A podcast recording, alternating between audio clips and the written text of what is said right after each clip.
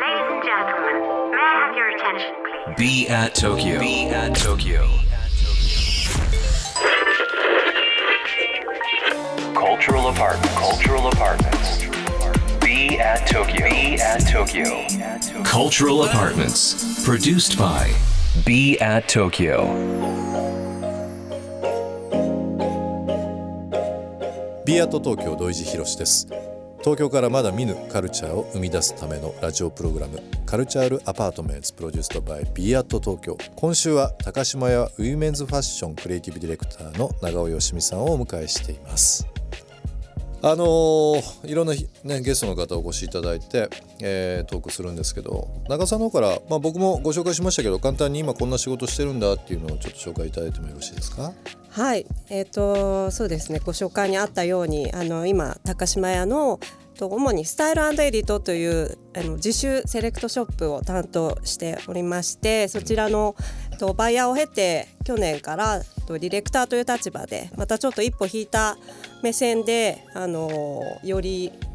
そのスタイルエリートを拡大さ、していくためのプロジェクトというのをいろんな角度でやっていけるような立場を今動いているところですね。はい、初めて聞かれた方もいらっしゃるかもしれないので、このスタイルエディット高島屋のはい。展開されてるどんなショップかっていうのをちょっと長さんの方から教えてもらってはい、あのスタイルエディットは実は私が関わって今9年目に入るんあ10年目に入るんですけど、実は15周年をあの今年迎えていてあの当初は、まあ、少しラグジュアリー寄りなものを展開していたりとかしたようなんですが、まあ、なかなかこううまくビジネスに乗っていけず、まあ、紆余曲折している中で、まあ、私が入ったその2012年ぐらいに、ねまあ、たまたまお声掛けをいただいて、あのうちを担当してみないかということをきっかけに、うん。ちょっともう一度あのセレクトショップとしての形っていうのを、まあ、私が経験してきたところを生かしながら、うん。まあ、こうファッションをあのブランドで並べるお店ではなくて、うん。こうスタイルエディットという名前のようにあのスタイリングだったりとかシーンだったりそういったところにこうファッションのあの楽しさをこう生み出せるような売り場作りっていうのを、はい、あの僕あの二子玉川にあります、はい。二子玉川高島屋のですね、えースタイルエディットよく行かせていただいています。し横浜も行きますけども、あのまあ長尾よしみファンだからなのか分かりませんけどもやっぱり必ず寄るし今どういう品揃えなのかっていうこともあるし百貨店ってあの僕勝手なイメージなんですけどもやっぱりこう商品知識という部分でどうしてもお堅いとかねなんかこうね。ファッションというよりはなんかこう組織の中にいらっしゃる方々みたいな勝手なイメージあったんですけど、はい。皆さんやっぱり教育しっかりされてるなと思うのが、あのこのブランドについてとか、はい。素材とか、はいえーなぜこれを入れてるのかっていうのはもうやっぱりねあのみんなすごく的確に本当ですか？ミステリーショッパーみたいに行くのやめてもらって。よかったです。ついてる癖だけど。でもねやっぱりあのこういう仲間というのもあれなんですけど、はい。あのが、えー展開してるお店とかっていうのはまあ同業というのもあれなんですけどね、東京のファッションをやっぱり盛り上げていくっていう部分ではもうチームだと思うのでやっぱりね、はい。い、つもこう気にするようにしてあります。けどがとうございます。あの受注会とかあるじゃないですか、はいたまにこうイベント、うん催事とか、ね。はい。ああいうのとかもね、あのーまあ、僕の周りもそうですけどもみんな喜んでいくからなんかこう百貨店のあり方、うん。百貨店で買う洋服って今までどうしてもメゾンとか、うん。そういうまあ、セレクトショップみたいなイメうんうーん。ジだけだったんですけど、ちょっと本当に抜きに出てるなっていうふうにはいつもあ思ってますね。す。で2020年の春から、えーはい高島屋あー全部だと思いますけどこれウィメンズファッションの CD、はい。えークリエイティブディレクターに就任されたとはいいうことですけど、はい。これでもすごい話ですよね。そうですね。あのうちの会社高島屋にはこういったポジションがなかったんですけれども、まあいろいろ役員含めて、まあ、上司も含めていろいろこう私のこう仕事のあり方だったりとかこれからのことを話していくうちに、まあ、じゃあどういうことをやりたいのかって言った時に、もうディレクターというポジションで、あのちょっと違う視点でもっと幅広くやっていきたいということを、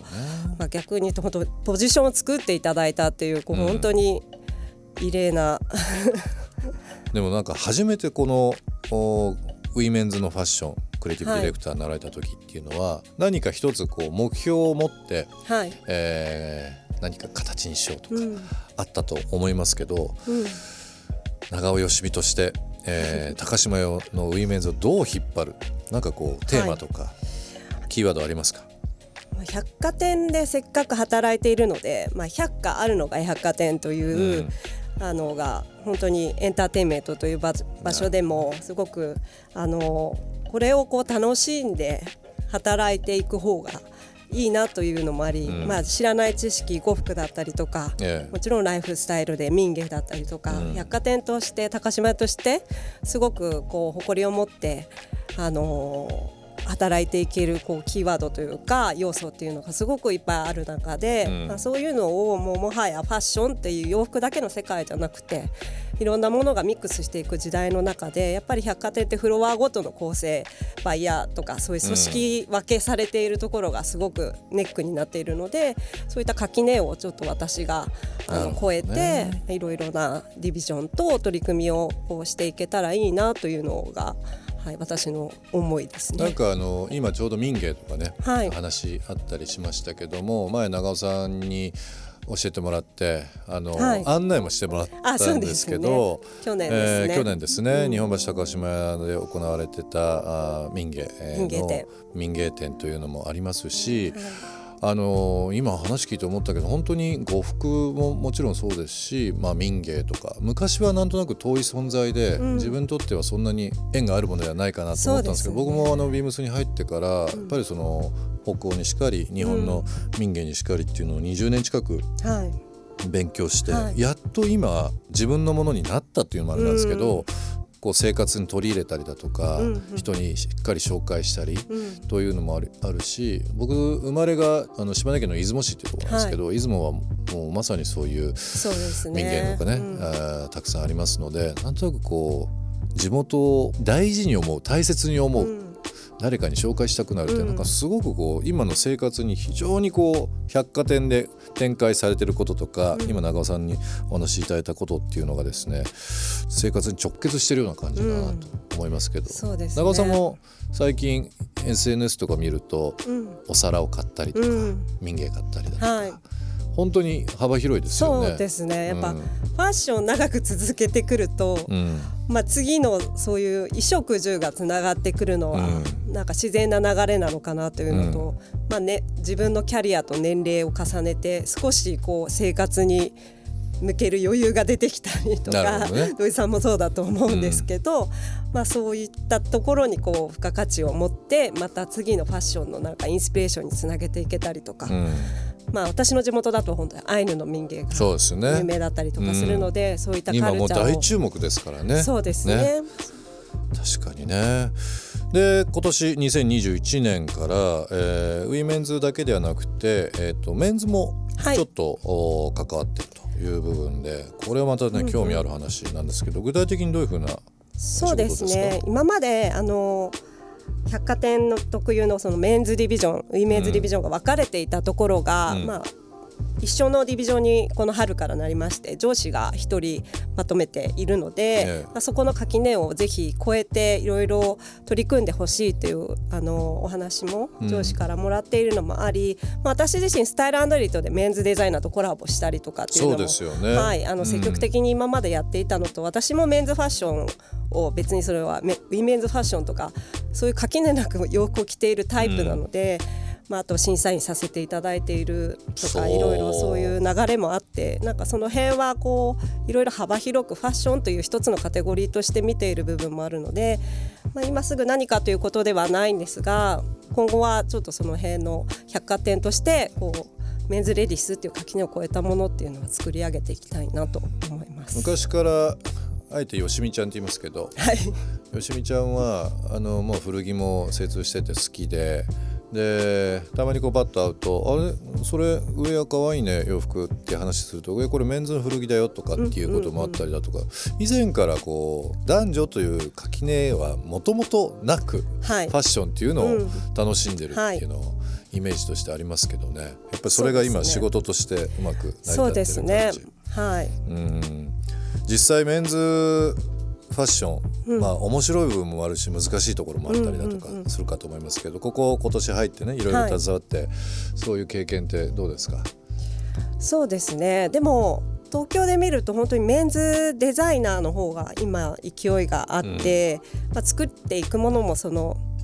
ジェンダーのものっていうのも当たり前になってきているので、うん、もっとより今後、うん、あのそんな垣根がこうカルチャー的になくなっていくんだろうなっていうのは身にしめて感じてます。 Cultural Apartments produced by BE AT 東京、えー、今週は長尾よしみさんをお迎えしています。明日も引き続きよろしくお願いします。よろしくお願いいたします。 BE AT 東京東京からまだ見ぬカルチャーを生み出すための Cultural Apartment それが BE AT 東京。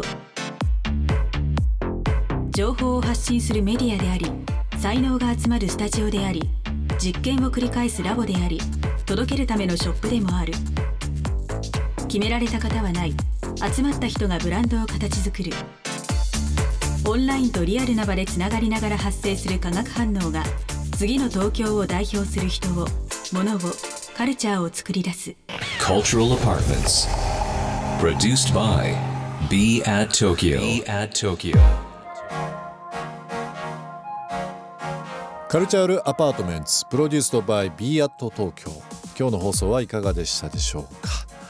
えー、リスナーの皆さんからのリアクションもお待ちしております。番組への感想リクエストなどお寄せください。また今注目のクリエイターなどぜひぜひ教えていただければなと思いますアドレスは b アット東京の頭文字を取って小文字で bat897 at interfm.jp 小文字で bat897 at interfm.jp ツイッターではハッシュタグ小文字で bat897 ツイッターではハッシュタグ小文字で bat897 をつけてつぶやいてください。それではまた明日この時間にお会いしましょう。b アット東京の土井地博でした。